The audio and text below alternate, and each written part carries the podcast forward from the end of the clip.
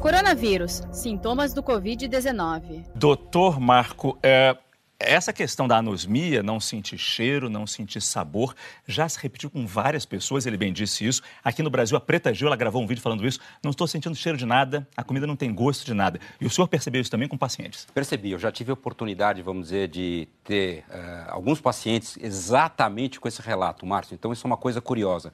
Num momento como esse de uma nova doença, a gente tem que ter, vamos dizer, uh, humildade em reconhecer que nós não compreendemos ainda o total espectro de manifestações, como se comporta essa doença uh, nas várias faixas etárias e nos vários indivíduos. Mas, curiosamente, conforme uh, o colega comentou, há relatos de vários países desse tipo de evento, que é possível em outras infecções virais, mas chama atenção porque ele é persistente e muitas vezes ele está presente em indivíduos com poucos sintomas até mesmo em indivíduos sem sintomas. Então, eu recebi vários relatos de casos de Covid que eu tive oportunidade, vamos dizer, de acompanhar nesses últimos dias, de pais de crianças que se infectaram e que acabam recorrendo a gente, colegas médicos, que, eh, enfermeiras que nesse momento estão na linha de frente acabam se infectando, e a anosmia, como ele citou ali, ou seja, essa perda do paladar, do olfato, né, ela de fato é algo que a gente tem observado nesses pacientes, carece ainda de informações mais concretas,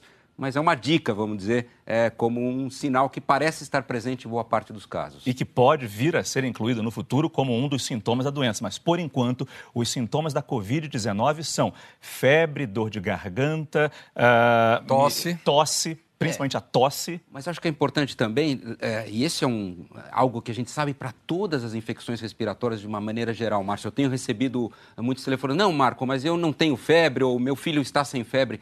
Lembrar que, vamos dizer, os sintomas clássicos descritos são esses que você citou. Sintomas de um quadro gripal. Então, febre, uh, tosse, dor de garganta, dor muscular, dor de cabeça, coriza. Apesar da coriza ter muito menos frequência nos casos de Covid que nós tivemos a oportunidade de ver, do que normalmente a gente observa em outras infecções respiratórias. Mas há casos que vão cursar sem febre. Há casos que vão cursar sem dor de garganta. Nem todos se apresentam da mesma forma. E a gente, vamos dizer, em breve vai ter uma ideia melhor de como a doença se manifesta, principalmente nas diversas faixas etárias, onde a gente espera comportamentos obviamente diferentes em relação a esses sintomas. Saiba mais em g1.com.br/coronavírus.